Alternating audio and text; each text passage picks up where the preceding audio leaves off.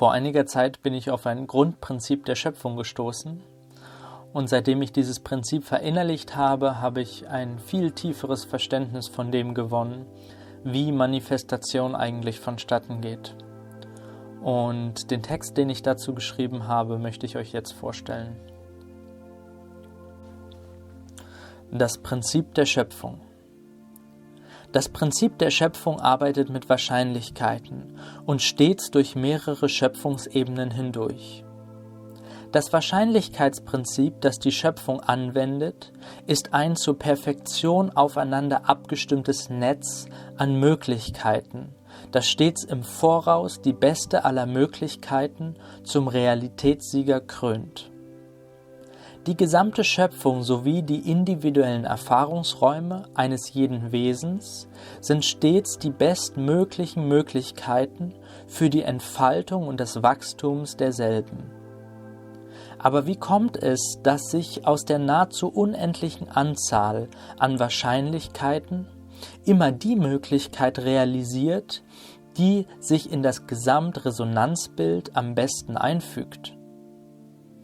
Dem menschlichen Wahrscheinlichkeitsdenken nach müsste die Wahrscheinlichkeit, dass wir immer die beste aller für uns mögliche Realität erleben, nahezu gleich Null sein.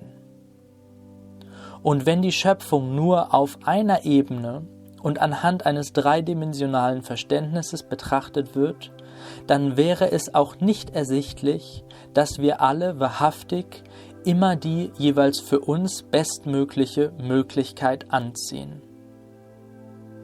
Nimmt man die vierte Dimension Zeit mit in seinen Bewusstseinshorizont hinein, dann erfährt man, dass das Prinzip der Schöpfung nicht nur durch den Raum, sondern auch durch die Zeit hindurch erschafft.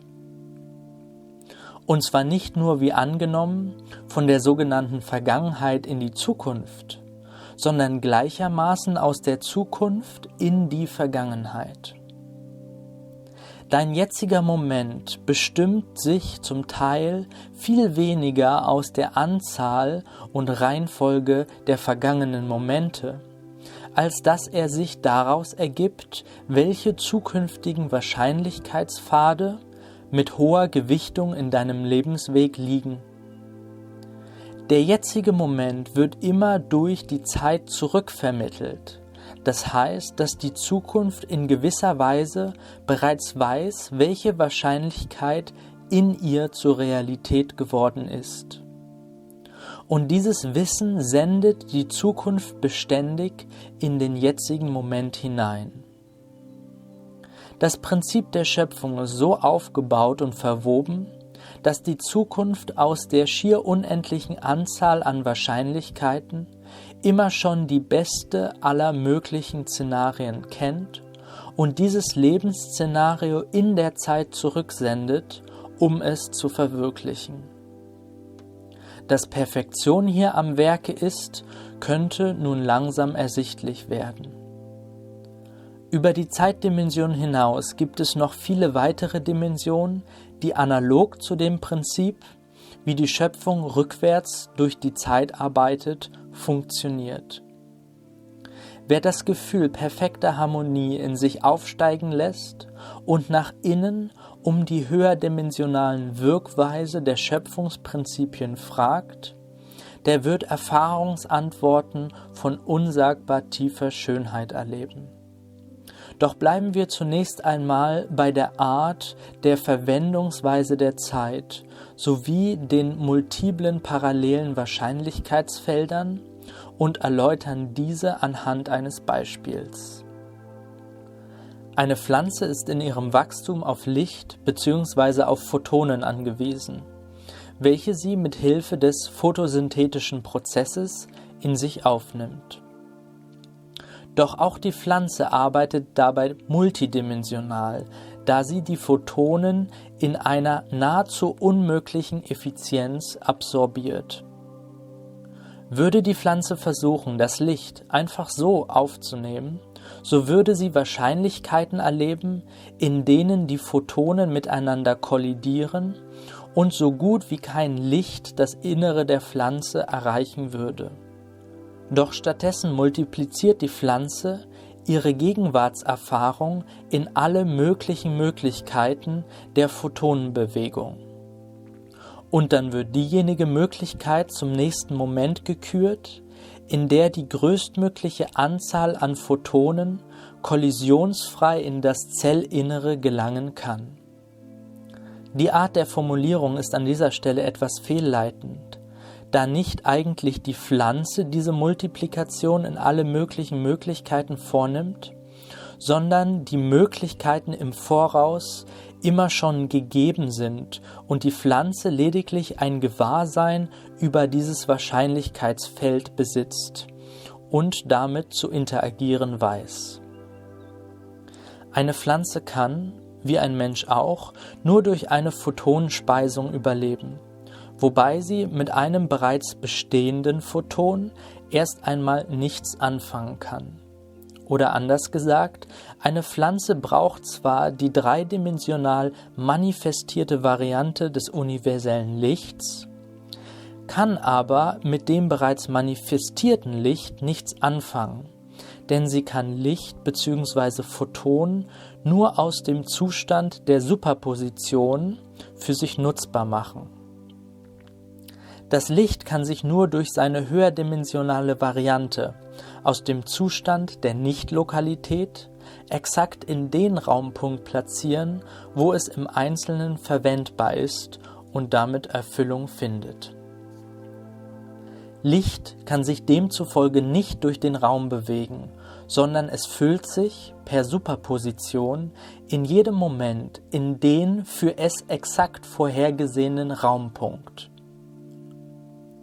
Gleichermaßen verhält es sich mit der Zeit, denn höherdimensionales Licht ist ebenfalls nicht in der Zeit verortet und füllt sich im wahrsten Sinne des Wortes quer durch die Zeit in immer den Möglichkeitsmoment, den ein einzelnes Schöpferwesen zu seiner Wirklichkeit erklärt hat.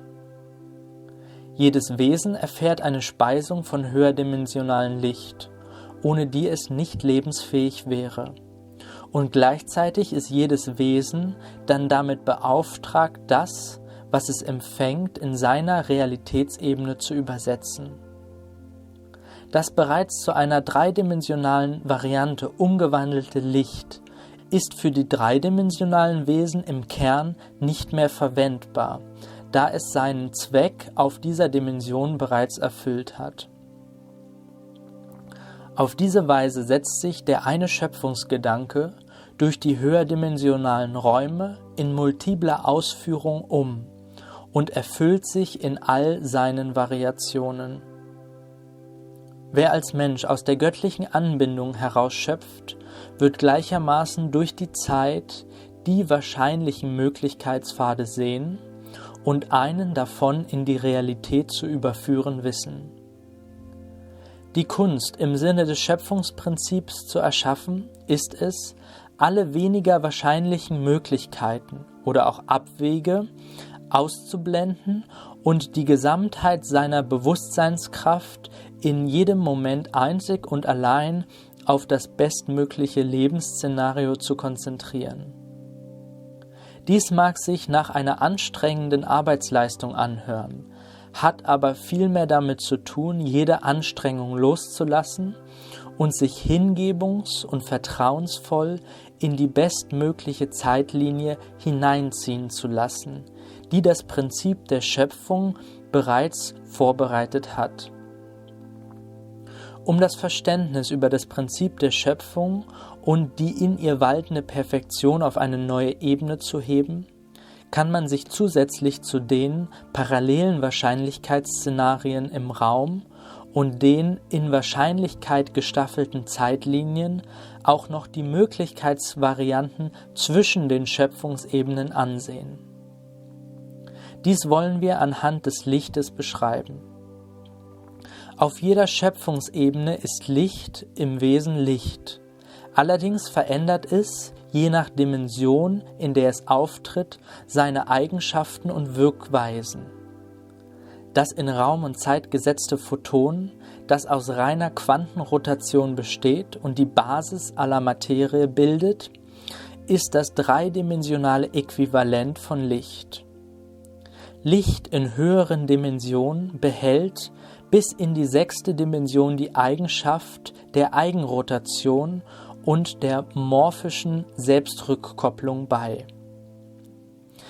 Der beim Photon noch fokussierte Eigenspin entfesselt sich auf höheren Dimensionen.